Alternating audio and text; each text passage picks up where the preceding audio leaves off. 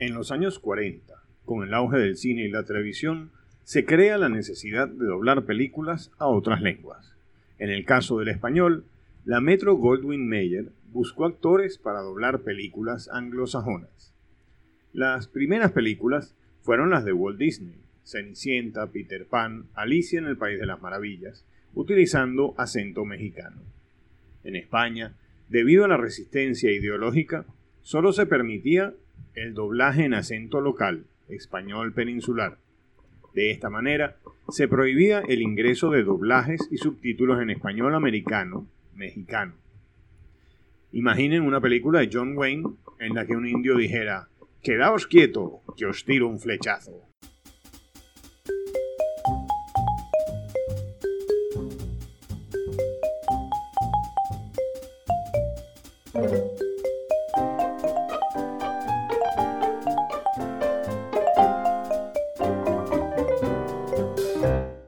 En América, empezaron los prejuicios debido a que los espectadores de diferentes países hispanoamericanos comenzaron a cuestionar el hecho de que el doblaje estuviera solo en acento mexicano.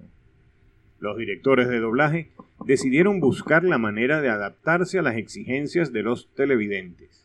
De esta forma, había que internacionalizar el español, crear un español neutro o pan español, un español que no fuese de ningún lugar en específico. Pero, ¿en la vida real podemos tener acento neutro?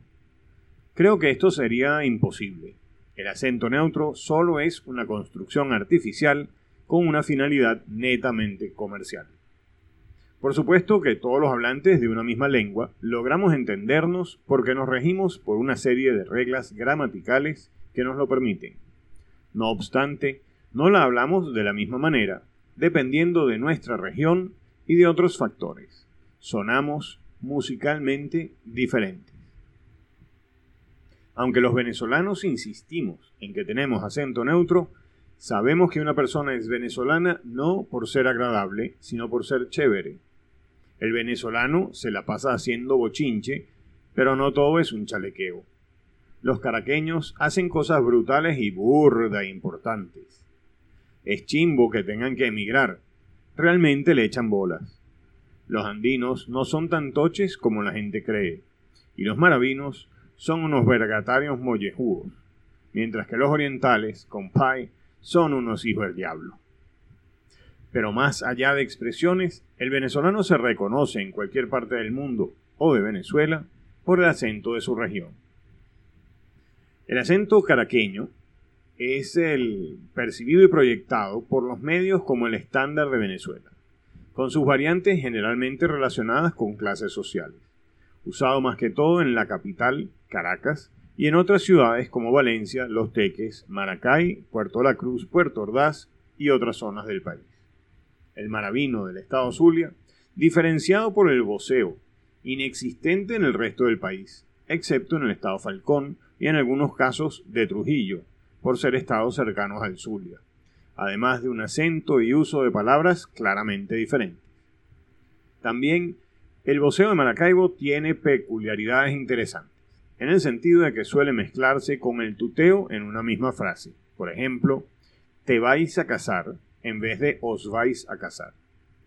Es una de las pocas partes de América donde se practica el voceo con la declinación verbal exacta, es decir, vos bailáis en vez de vos bailás, que se usa en el estado Falcón y en muchos países latinoamericanos como Nicaragua y Argentina.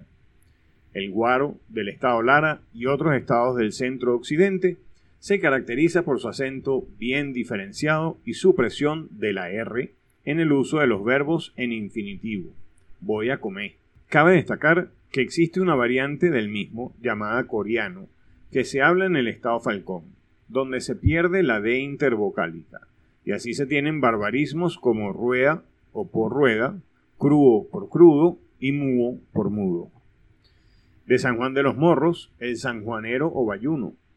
Se caracteriza por ser mezcla del acento llanero y el central, debido a que es usado en el Valle de San Juan de los Morros, ciudad capital del estado Guárico, la cual tiene una cercanía a las ciudades de Maracay, Valencia y Caracas. Así se tienen contracciones como apúrate para comprar esa vaina de una vez. El santandereano tachirense de la zona andina, y en particular en el estado Táchira cercano con la frontera de Colombia, es parecido al maravino, pero a diferencia de este utiliza el usted en lugar del vos. También denominan la palabra toche, que deriva de un, de un ave de Colombia y es particular en el estado por su uso común. Algunos, la letra F aspirada como J. Por ejemplo, una julana o muy profundo. El español llanero es la modalidad hablada en los llanos venezolanos. Una de sus características es un considerable léxico aborigen, producto de la fusión de ambos idiomas. La letra S se aspira y así se tiene, va a arriar el ganado. Hey. El margariteño u oriental de la isla de Margarita se reconoce fácilmente por la transliteración de la L en R además de otras peculiaridades. Orientar por oriental y orientar por orientar. Generalmente se utiliza un lenguaje muy familiar, en donde se llama a todo el mundo mijo, que significa mi hijo, pero en un sentido generalmente ligado al asombro, mijo, como una interjección, o a un sentido despectivo, mi hijo, y compay, que significa compadre. Del mismo modo, se tiende a cambiar el artículo el por er, hijo er diablo, utilizado como expresión, como muchacho travieso, y otros ejemplos serían er mar, er sor, er pájaro cantador, para referirse a el pájaro cantador. También es muy común el ceseo, pronunciar la C, S y Z como la Z española, y asimismo se emplea como expresión de asombro la palabra muchacho. El merideño es la variedad del español proveniente solo del área metropolitana de Mérida, con más incidencia en la ciudad capital. Sus habitantes no poseen un acento característico, sino más bien poseen un español neutro. Usan el pronombre personal usted, a diferencia del voceo maravino y el tuteo caraqueño y su voz gramatical se cataloga como voz activa. Los habitantes de otras zonas del estado o habitantes de la ciudad que provienen de estas suelen hablar de forma más rápida y omitiendo consonantes en varias palabras. Nuestra lengua forma parte de nuestra identidad y la manera en la que hablamos nos identifica como parte de un grupo. El acento neutro, internacional o global, al usarse solo con fines comerciales, no se identifica con ninguna región y no se asocia a ningún grupo social. De este modo, si habláramos español neutro, sería como no pertenecer a ningún lugar. De esta forma hemos llegado a la cápsula número 20.